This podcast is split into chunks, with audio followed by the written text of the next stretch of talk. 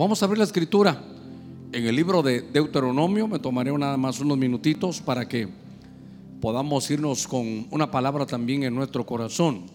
Deuteronomio capítulo 12, verso 7. Muchas gracias, hijo. Dios te guarde y te bendiga. Gracias, Eric. Dios te bendiga. Quiero que usted abra su Biblia en un pasaje que hemos usado con una bendición hermosa sobre, aún en la escuela de hermano eh, de doctrina empresarial, de sabiduría empresarial. Y quiero tomar estos minutitos porque lo que quiero es bendecirlo a usted y a su familia.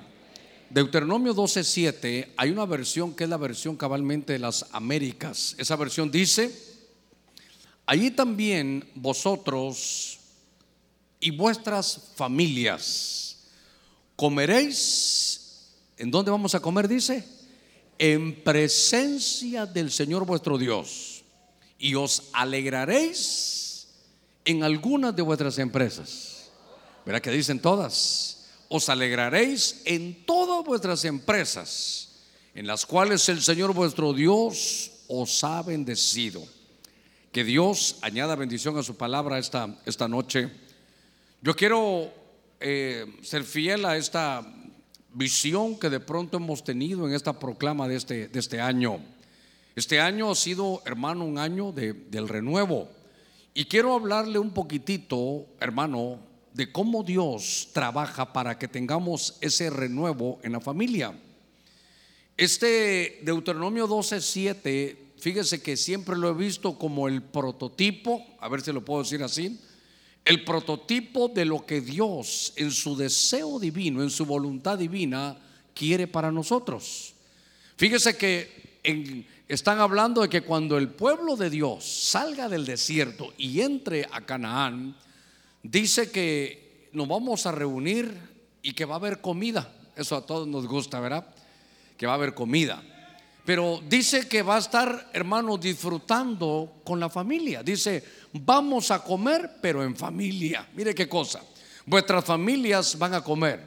Aparte de eso, hay presencia de Dios, que es lo más importante. Y entonces algo que tenemos que recuperar muy, hermano, viendo la escritura, dice que vamos a comer en la presencia del Señor en familia, pero alegremente. Dice, y que nos vamos a alegrar en todas las empresas en las cuales el Señor nos haya bendecido. Yo quiero que vea que el prototipo de Dios siempre, hermano, involucra a las familias. Quiero que se dé cuenta que en el prototipo de Dios, fíjese qué cosa, hay, hay elementos, hay comida, hay presencia. Obviamente estamos hablando de las familias, hay empresas y hay bendición. Entonces, en el prototipo de familia que Dios quiere, fíjese, se siembra, hermano, eh, se cosecha, obviamente Dios bendice, se le da al Señor y luego también dice que vamos a comer nosotros. Es sembrado, cosechado y comido. Qué lindo es poder, hermano, poder llegar a esta tierra de Canaán, poder sembrar, cosechar, darle al Señor y nos ha bendecido tanto que dice ahí la escritura que vamos a comer nosotros también. Sembrado, guárdelo ahí por favor, cosechado y comido. Cuando tomo esos, estos minutitos, hermano, que quiero reducirlo por las cuestiones del tiempo, pero me doy cuenta de ese prototipo de Dios, familias, comida, presencia, empresas y bendición. Entonces, nosotros tenemos que saber hacia dónde vamos. Vamos hacia ahí, hermano, hacia ahí vamos.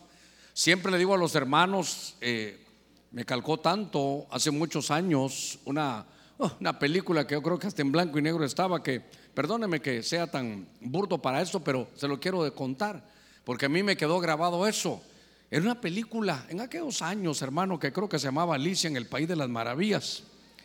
Pero, bueno, usted seguramente habrá visto una nueva que hay que dije yo, ni, ni, ni la pude ver, ni y vi unos pedacitos y no me gustó, pero la que yo vi, esa Alicia se mete en otra dimensión y entonces hay un conejo que le habla.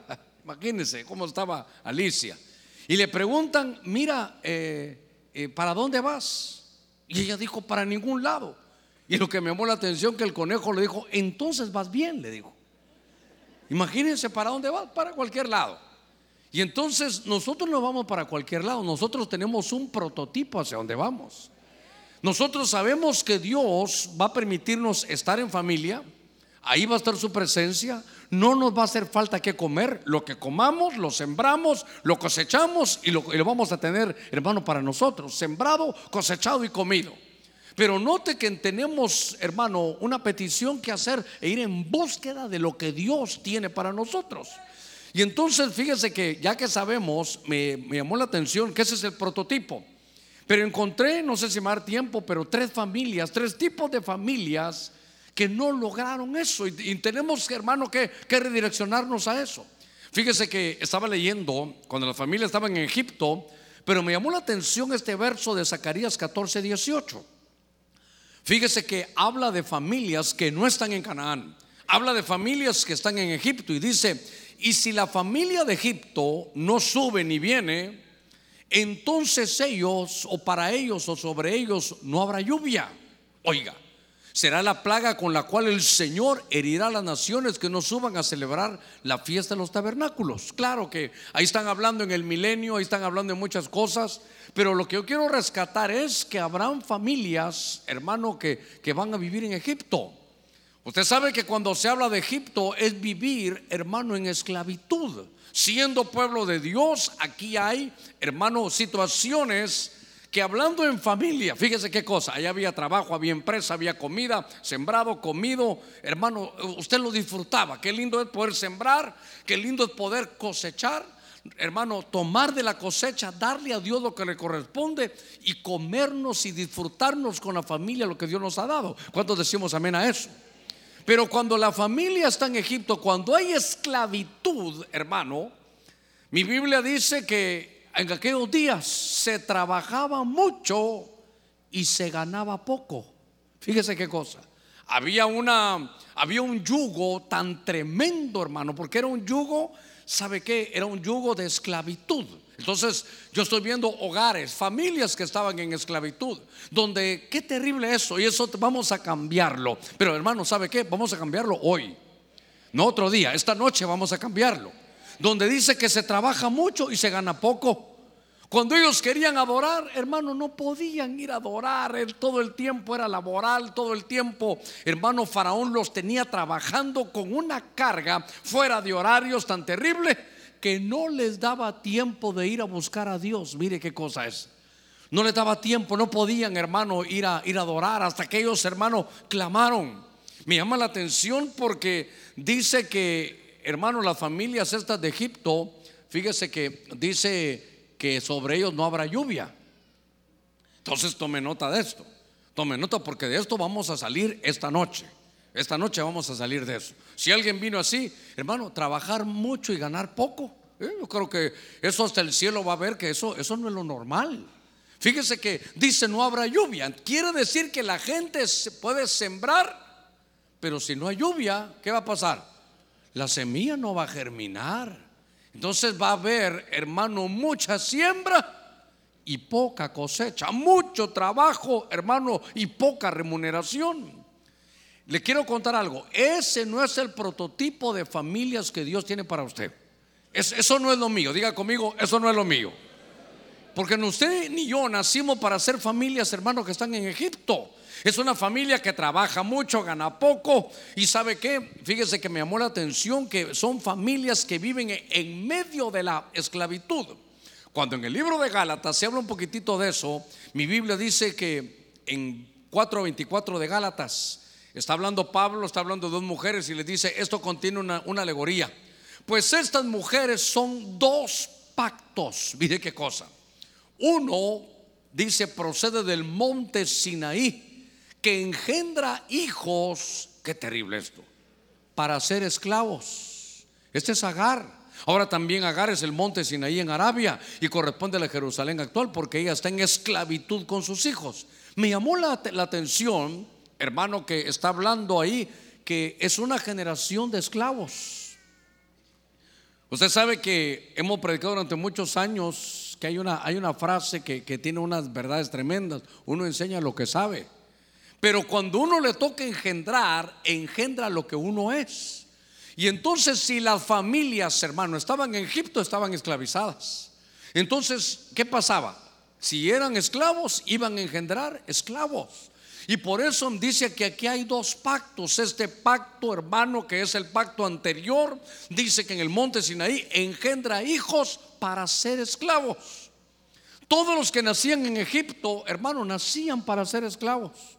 Ya la mentalidad era, ¿dónde te va a tocar trabajar? ¿Para quién vas a trabajar? ¿Para quién vas a trabajar toda tu vida? Yo le conté que tenía, hermano, eh, uno de mis familiares ya generaciones antiguas tenía un su, un su, un cuadro ahí, yo le he contado a usted, un premio que le dieron por haber tenido en una, en una oficina del Estado, había estado 35 años de su vida, 35 años de su vida en esa oficina. Creo que era la Dirección General de Estadística, pero ahí había estado durante 35 años. Y claro, hermano, para aquellos días uno lo miraba y entonces él hermano, como decíamos aquí en Honduras, él sacaba pecho, miren, 35 años ahí.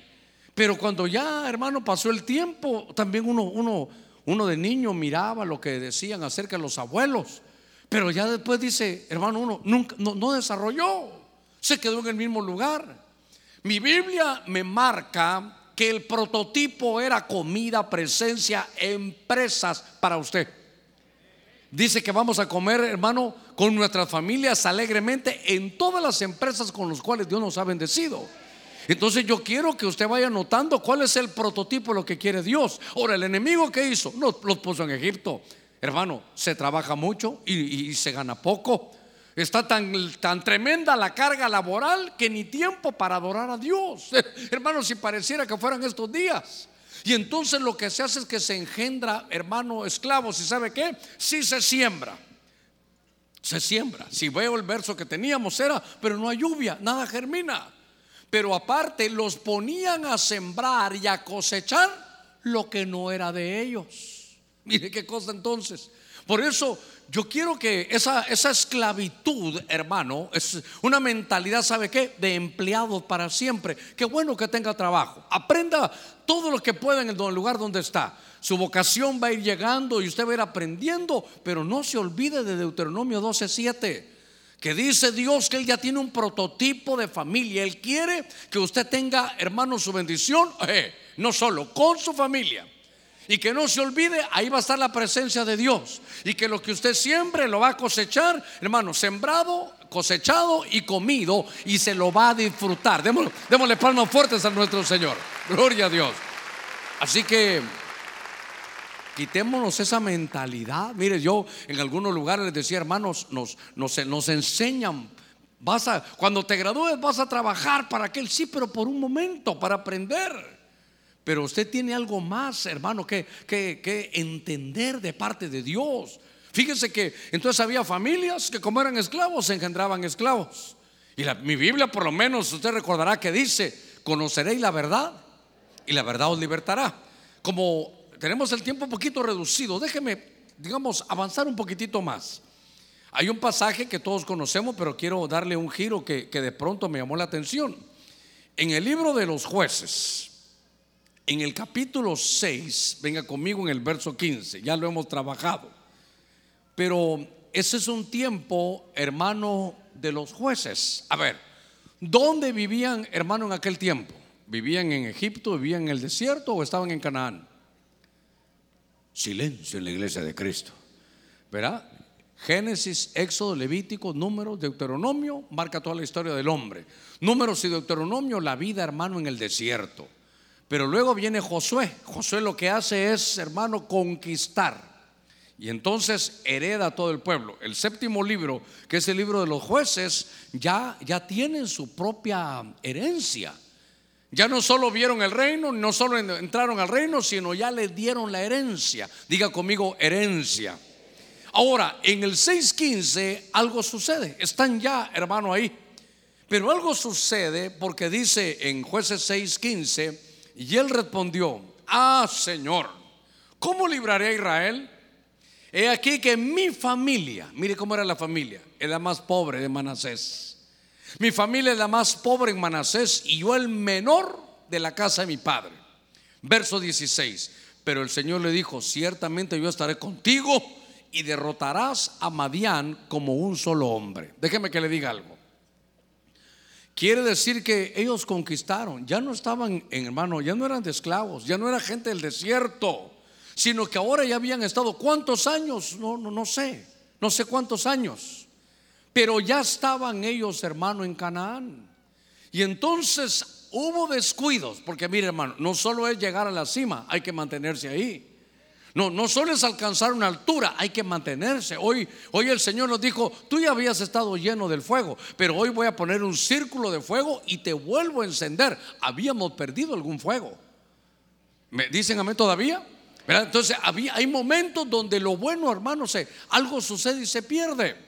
Porque entonces ahora estoy viendo, hermano, aquí, ¿qué pasaba en, este, en estos libros? Este, el pueblo de Dios estando en Canaán, algo hicieron que les quitó la bendición que habían alcanzado. Para mí estos ya habían alcanzado el prototipo, tenían hermanos sembrado, cosechado y comido. Ahí ya lo tenían. Pero ahora lo que veo, hermano, es que están ellos ahí. Y este pueblo, en los días de Gedeón, ellos siembran, sí, hermano, y cosechaban, sí. Sembraban y cosechaban pero no se lo comían ellos. Eso es peor, hermano, eso es peor todavía. Eso es hacer toda la labor y en el cierre algo pasa. Eso es que usted siembra, usted mira su cosecha, la mira hermosa, es más, hasta la recoge, pero como dirían hermano, que del plato a la boca se cae la sopa. Usted hizo la labor de ventas, hermano, le cayó bien al cliente, el cliente le hizo el pedido, una llamada, ya no se lo firmó y al otro día usted lo llama, ya no está y es un pedido hermoso, pero no lo tiene firmado. Estos siembran, cosechan, pero no se lo comen.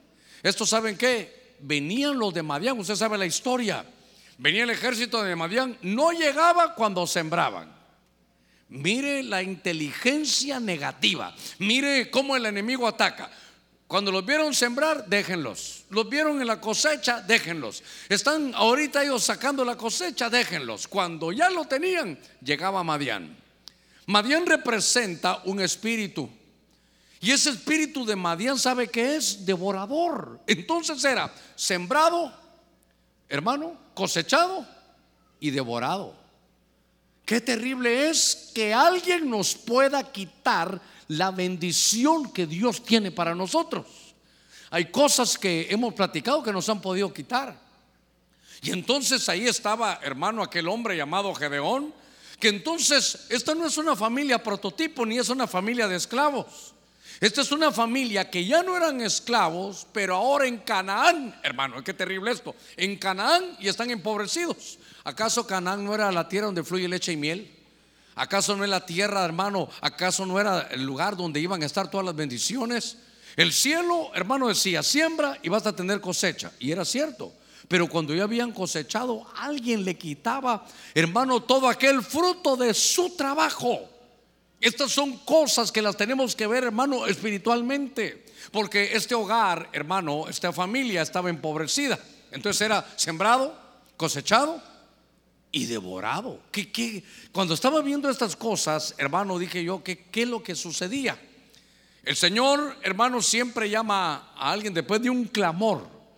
Si usted está pasando momentos de familia esclavizada o momentos de familia empobrecida, hay que clamarle a Dios, hermano. Pero hay que clamarle, no, no, no es ahí lo que Dios quiera, ahí lo que Dios haga, no, hay, hay que, hay que, hermano, tocar la puerta. El que busca encuentra. Hay que, estar tocando continuamente. Alguien me llamó y me dijo, pastor, fíjese que alguien predicó que, que como Dios ya lo sabe todo, uno le tiene que decir, Señor, necesito trabajo. Y hasta ahí llegó. El que está soltero, Señor, necesito casarme. Y hasta ahí llegó. Porque Dios no hay que estarle recordando. Y dije, sonará el, el, pensamiento. Si usted quiere, humanamente está bien puesto el pensamiento. Pero cuando voy a la palabra, hermano, eso no es lo que el Señor estaba diciendo. El Señor les decía, si van a orar, sean perseverantes en la oración.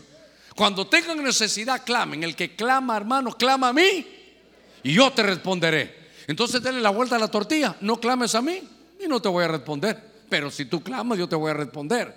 Y entonces aquí, ¿sabe qué, hermano? Hay que hacer la petición, pero con búsqueda. Hay que hacer la petición con búsqueda. Entonces el pueblo clamó y dijo, Dios, voy a llamar a alguien. Y mire, hermano, ¿a quién llamó? A uno de una familia empobrecida, perdóneme, no se va, diga, no me molesto. Sopórteme esto, pero a veces estamos como acomplejados.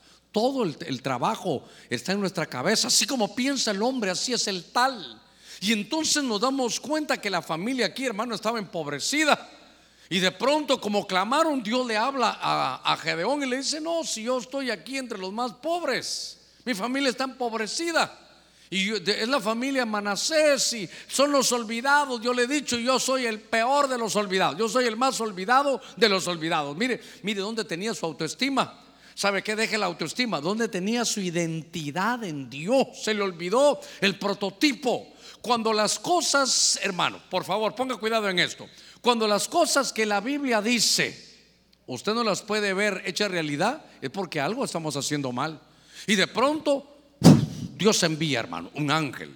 Y, el ángel, hermano, se para debajo de una encina. El ángel llegó, había una, encina, unas versiones dicen un encino, es un árbol, y bajo esa sombra se fue a poner el ángel.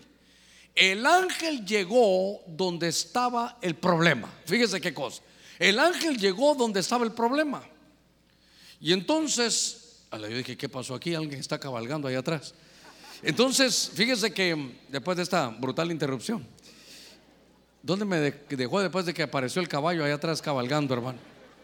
Estábamos con el encino. El ángel llega debajo del encino y es que ahí ponían las ofrendas. Entonces yo decía, pero si le damos a Dios, ¿qué pasa? Y entonces llega el ángel y le dice, mira, este, esto está mal ubicado. Porque aquí lo que ha sucedido es que tu padre, mire, mire, el problema no es tuyo, Gedeón. El problema es de sus padres porque su padre estaba adorando a Baal. Había, hermano, idolatría. El padre estaba adorando, hermano, a Baal debajo de la encina. Y fíjese que estaba viendo yo esto porque había, ahí había un problema.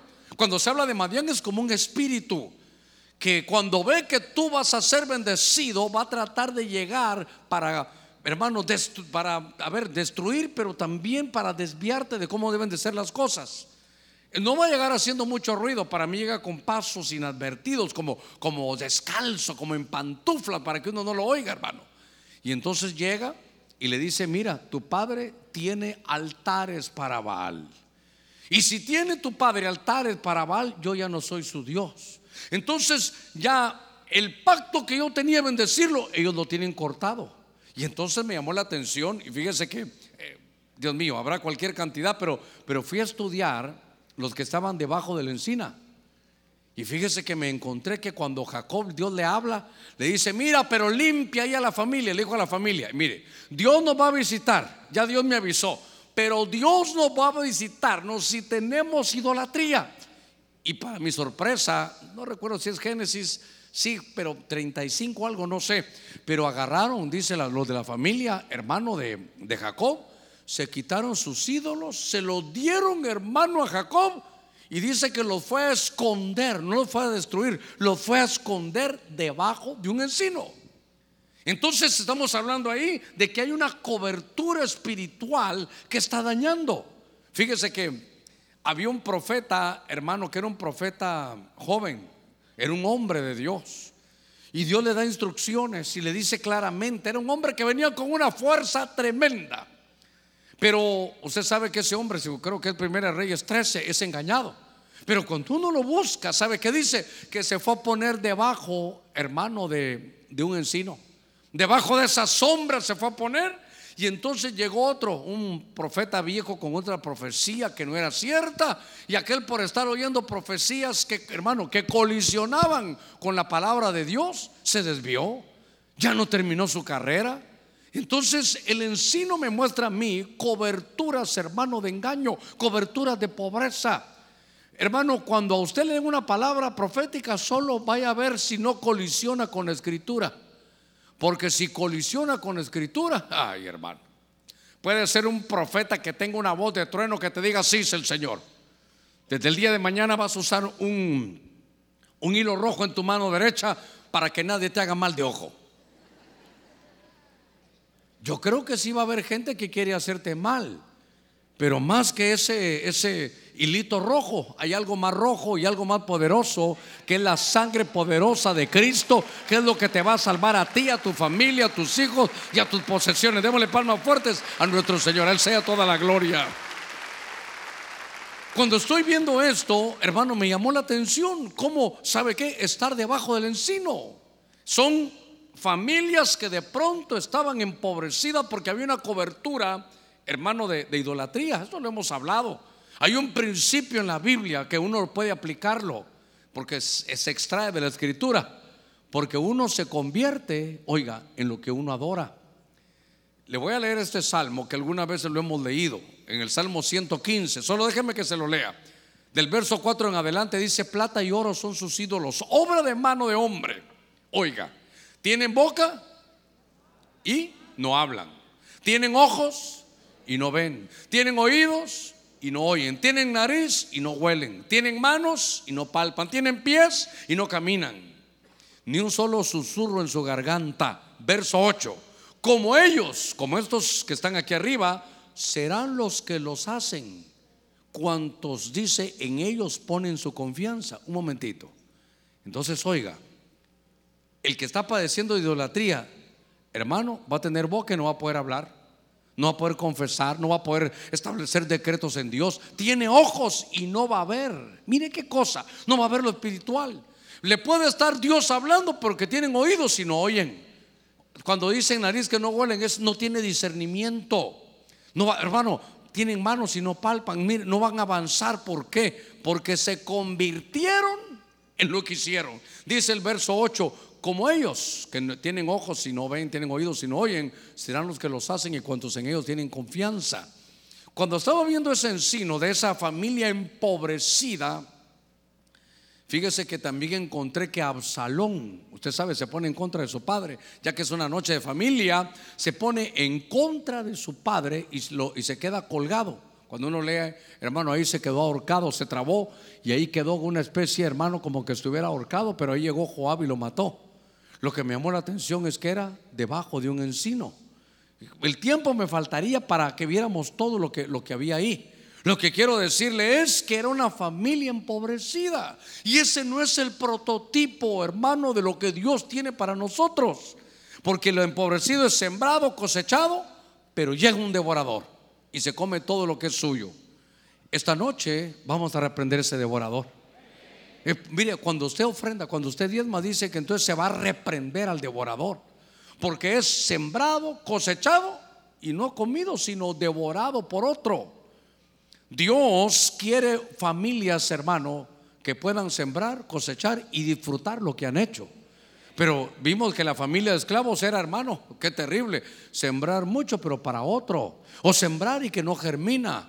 Y entonces ahora era lo más terrible, mire ese espíritu, como es un espíritu devorador, te deja sembrar, te deja cosechar y cuando te lo vas a disfrutar, no, no, no puedes disfrutar, hermano. Es, es como que le den a alguien que no tiene muelas, le den chicharrones para comer, hermano. Qué rico, usted lo tiene ahí y no puede. Qué terrible es que le pongan a usted todo el tipo de comida, pero, pero no, puede, no puede disfrutarlo. Eso es algo que, hermano, que en los planes de Dios no está. Dios lo trajo a usted para que vivamos en familia, que comamos en familia, que hayan empresas, que haya bendición y que lo que usted siembra se lo pueda disfrutar. Eso es lo que Dios ha puesto. A ver, démosle palmas fuertes a nuestro Señor. Gloria a Dios. Gloria a Dios. Entonces, estoy tomando unos, unos ejemplos esta, esta noche porque lo que, lo que me interesa es, mire el prototipo de familia que Dios quiere. Eso es Deuteronomio 12:7. Eso es lo que Dios quiere para usted. No se confunda.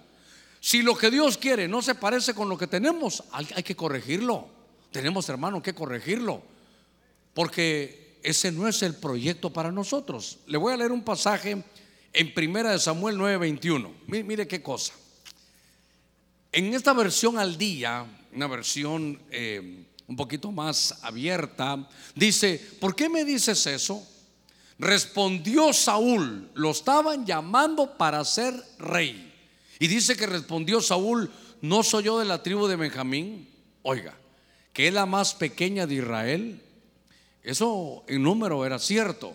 y no es mi familia, esto no es cierto, y no es mi familia la más insignificante de la tribu de Benjamín, hermano, ¿cómo consideramos a nuestra familia? Mire lo que decía Saúl, mi familia es la más insignificante. Recuérdese, así como piensa el hombre, así es el tal. ¿Qué piensa usted de su familia? Pregúntale que está a la par suya. ¿Qué piensas de tu familia? ¿Qué piensas de tu familia? Y entonces, hermano, aparte Saúl era el más alto, hermano, era fornido, era un hombre físicamente bien capacitado. Pero ahora, mire la confesión de él. Y no es mi familia la más insignificante. Entonces, aquí, hay un punto que puede dañar. ¿Sabe qué? Pensar que todas las familias van antes que la suya. Considerar más otras familias, perdone, antes que la suya. Ahorita sí le voy a tirar, pero un misil, hermano. Considerar o defender otras familias antes que la suya. Tomar como insignificante a sus hijos y poner de ejemplo a otros de otra familia. Eso es considerar, hermano, mire, insignificante. ¿Sabe qué es eso? Sin valor nuestra familia. Y ese hermano el rey Saúl. Y entonces nosotros tenemos que detenernos y por eso, mire hermano, qué, qué importante es todo el daño que tenemos a veces está en la cabeza. Su familia no es insignificante. Ese es donde Dios, hermano, a usted lo puso. Y Dios tiene proyectos para usted.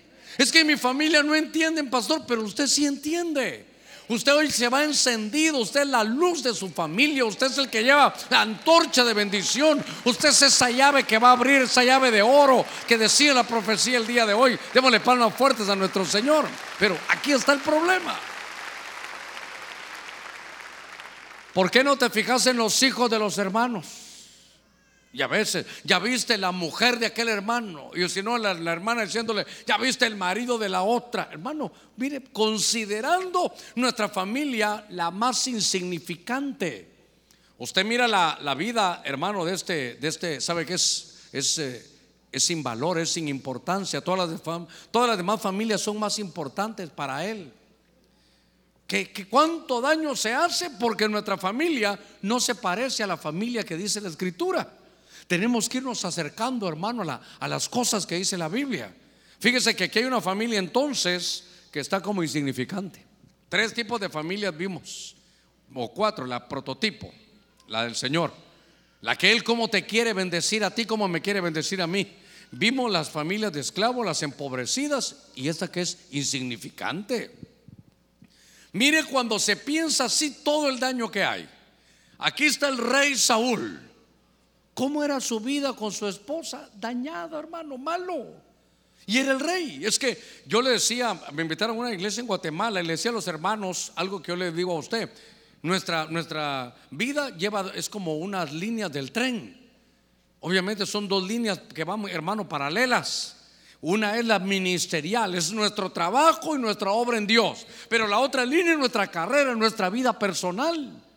Y la vida personal, la vida familiar de Saúl estaba mala donde se habla, hermano, de la reina de que era la, esposa de Saúl. No, no se habla así. No sé cómo la tenía él, pero, pero seguramente no tenía bien a su esposa porque son problemas los que se dan. Él tenía concubinas, tenía otro tipo de mujeres. Mire, voy en orden. Cuando veo la vida de, del rey Saúl, en su vida familiar, él pensaba que su familia era insignificante. Mire, su hijo Jonatán lo trató de tal manera que se lo llevó, hermano, al monte Gilboa, donde murió él, y se llevó prácticamente a que muriera, hermano, su, su hijo con él. Fíjese que Jonatán, por andar, hermano, con su padre, no cuidó él a su mujer. Y entonces Jonatán tuvo un hijo, ¿se recuerda? Mefiboset. Mefiboset vivió toda su vida avergonzado porque su papá, hermano, estaba allá con, con Saúl. Es decir, el nieto de Saúl, un niño hermano que vivía acomplejado con vergüenzas. Qué cosa tremenda que, que mire las hijas del rey Saúl, mire su reino maravilloso, 40 años. Pero hermano, ¿cómo, cómo querría este hombre a sus hijas que dice, el que gane la batalla contra Goliat, le doy una de mis hijas. Hermano, la tenía como que fuera trofeo. No le preguntó, ¿te gusta David? ¿Te gusta este hombre? No, no, no. Te voy a dar como que fueras un trofeo. Qué, qué cosa, hermano, tan, tan terrible. Por eso yo lo veo que él está. Tengo, oigo otra, otra prédica por ahí o no. O solo, mire, es que ahora estoy viendo mejor y oigo como que fuera gato, hermano. Pero alguien, algún sonido por ahí me está llegando. Bueno, yo quisiera que me hablara así el Espíritu Santo, pero así tan claro como estoy oyendo a alguien que está hablando por ahí. Perdone, pero hay una doble predicación. Ok, volvamos. ¿Dónde estábamos con el rey Saúl? No estoy, estoy tratando de, es que como que tengo otro predicador. Bueno, entonces estábamos hablando con Saúl. Su esposa no aparece. Su hijo Jonatán emproblemado. Su nieto avergonzado. Su hija Merab ofreciéndola a un hombre que lo que tenía que hacer no era amarla, sino, hermano, ganarle la batalla a un gigante. Y luego aparece Mical, usted sabe, y viene Saúl y se mete en la vida de ella como suegro. Y agarra, ¿quién era el yerno hermano de, Saúl? Era David. ¿Y qué quería hacer? Matarlo. Bueno, yo, yo empecé a ver la vida y es que digo yo, para él su familia no valía. Era, como, era tan insignificante. Entonces, ¿sabe qué? No se parece a lo que dice la escritura. Entonces, Dios no nos llamó para tener familias, hermano, ni esclavas. No vamos a engendrar esclavos. Sus hijos no van a ser esclavos de nadie. No van a ser esclavos, hermano, ni de ningún vicio. No van a ser esclavos, hermano, de una doctrina errónea. Van a ser libres por la sangre de Cristo toda nuestra generación. Démosle palmas fuertes a nuestro Señor. Gloria a Dios. Nuestra familia va a sembrar, va a cosechar y se lo va a disfrutar. Ese es el proyecto que Dios tiene para ti. Si hay devorador, reprendemos al devorador. No vamos a ser familias, hermano, empobrecidas. ¿Y sabe qué? Vamos a valorar lo que Dios nos ha dado. No importa, hermano, dónde esté, dónde haya nacido, dónde haya estado. Lo importante es que valoremos lo que Dios nos ha dado. Sus hijos, usted va a responder por sus hijos, yo voy a responder por los míos. Creo que tenemos que valorar a usted tiene su esposa, sus hijos, sus nietos esa familia va antes que todas las familias. Su familia va antes que todas las familias. Ejemplo, ejemplo, ejemplo. El día de mañana, sábado, ¿cuánto? 21 de diciembre. Ok, cumpleaños su esposa y cumpleaños y cumpleaños el pastor. A ver, a ver, y solo tiene para un regalo. No me vaya a decepcionar, por favor. ¿A quién le va a comprar el regalo? ¿A su esposa o al pastor? Gracias a Dios, yo sentí que decía al pastor se lo voy a... No, usted valora, estoy hablando de familia. Ese día cumpleaños un hijo suyo y se gradúa eh, el hijo de un su amigo y está invitado allá y aquí está invitado. ¿Dónde va a ir? Mire, a alguien le va a tener que quedar mal. Entonces le puede decir, hijito, no voy a estar en tu piñata. ¿Por qué, papá? Es que se gradúa el hijo del compadre. Y usted fijo que le va a importar, es al revés. Hey, compadre, te deseo lo mejor. Eh, te deseo que se gradúe este y todos los demás. Pero no va a poder llegar. ¿Cómo no vas a venir, hermano? Es que fíjate que es el cumpleaños de mi hijo. ¿Y prefiere usted a su hijo antes que a mí? Sí, hermano, fíjese. Eso no se lo voy a perdonar. Mire, eso póngaselo al pastor que así nos estuvo enseñando la noche pasada. Valore su familia. Valore su familia. Porque eso, hermano, a ver, démosle palmas fuertes al Señor. Porque nos llamó el Señor para disfrutarlo todo en familia. Entonces, ¿sabe qué? Tenemos todo el año el Estado, el Estado tratando de decir esto en cada lección que damos. Porque lo más importante a usted lo van a premiar como a Noé. ¿Cuántos eh, llevaste a Cristo? Allá en Choloma, 560. En Choluteca, 825. Allá en Tegucigalpa, llegamos a través de la radio, 500 eh, mil. Muy bien. Ya, ¿algo más, Señor? ¿Y de los tuyos? Ah, no, Señor, no quisieron nada, yo me fui por otro lado. dice que este hombre decía, si mi familia es la más insignificante, y no es mi familia la más insignificante de la tribu de Benjamín, no valoraba. ¿Sabe qué? Si usted lo mira, se muere el día que se muere Saúl, se murieron sus tres hijos.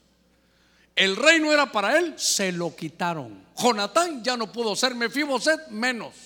Sus dos princesas se quedaron sin nada. Hermano, ¿qué, qué cosa? Porque no las valoró. Voy a, voy, a, voy a cerrar, porque ya son las 8.55. Lucas 19.12. Déjeme que cierre rápidamente. Me llamó la atención ese texto, hermano. Fíjese que dice Lucas 19.12. Por eso dijo, está hablando Jesús, cierto, esta versión que estoy leyendo dice, cierto hombre de familia noble fue a un país lejano a recibir un reino para sí y después volver. Mire, tenía, iba a repartir, tenía para eso, pero eso no me llamó la atención. ¿Sabe qué me llamó la atención? Que era una de una familia noble. Una familia noble. Si usted estudia, obviamente, hermano, va a ir al diccionario, como aquellos diccionarios, ¿verdad? Que a veces no sirven para nada. ¿Noble qué es? Se refiere a la nobleza, le dicen a uno, ¿verdad? Y uno sigue igual. ¿Nobleza qué es? Nobleza está hablando, hermano, de algo real, de realeza, está hablando de familia de reyes. ¿Sabe qué me, llamó la atención?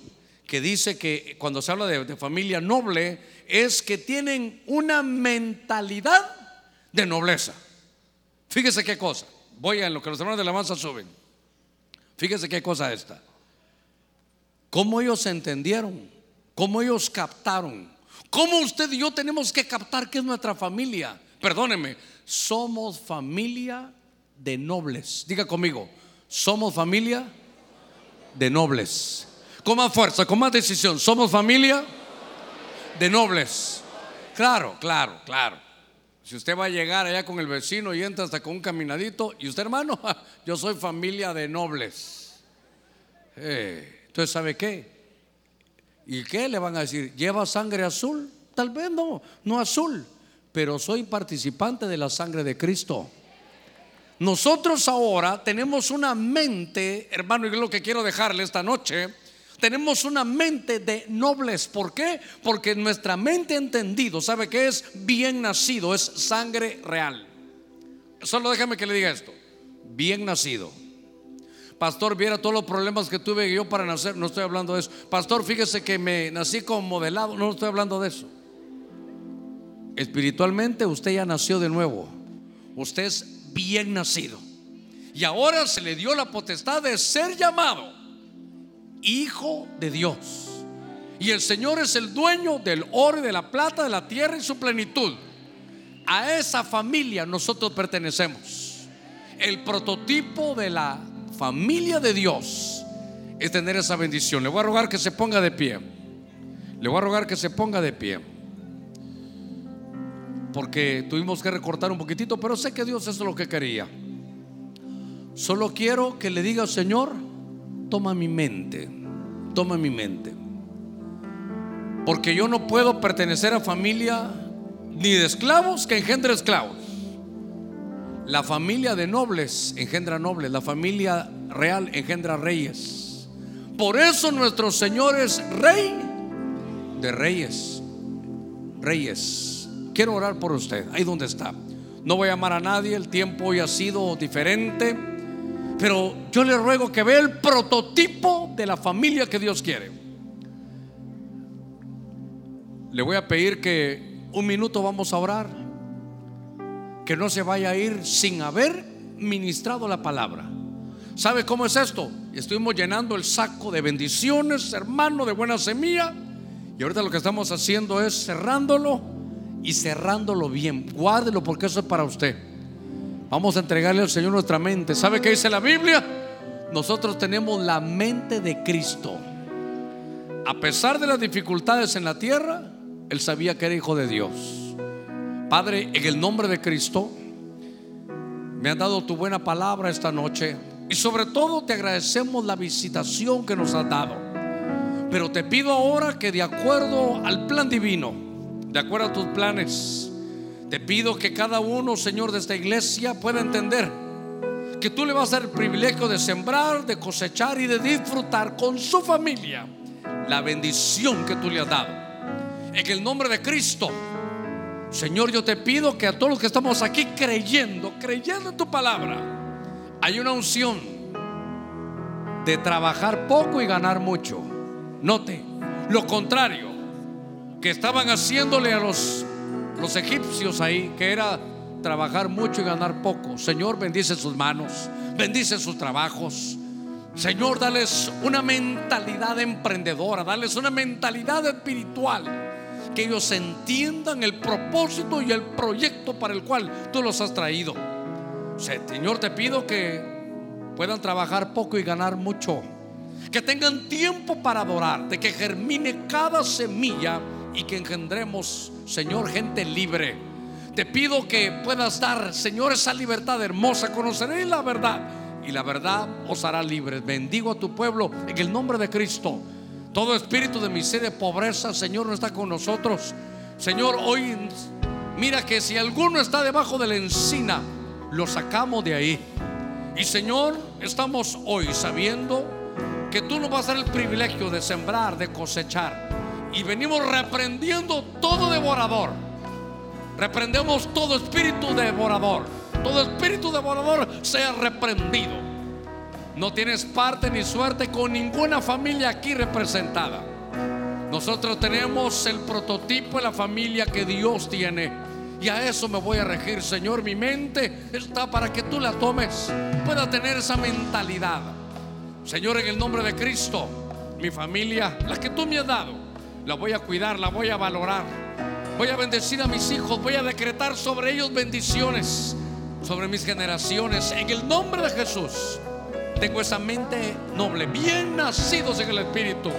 Padre, bendigo a tu pueblo, gracias. Llévalos con tu paz, con tu bendición. En el nombre de Jesús, gracias Señor. Amén y amén. Que Dios lo guarde, que Dios lo bendiga.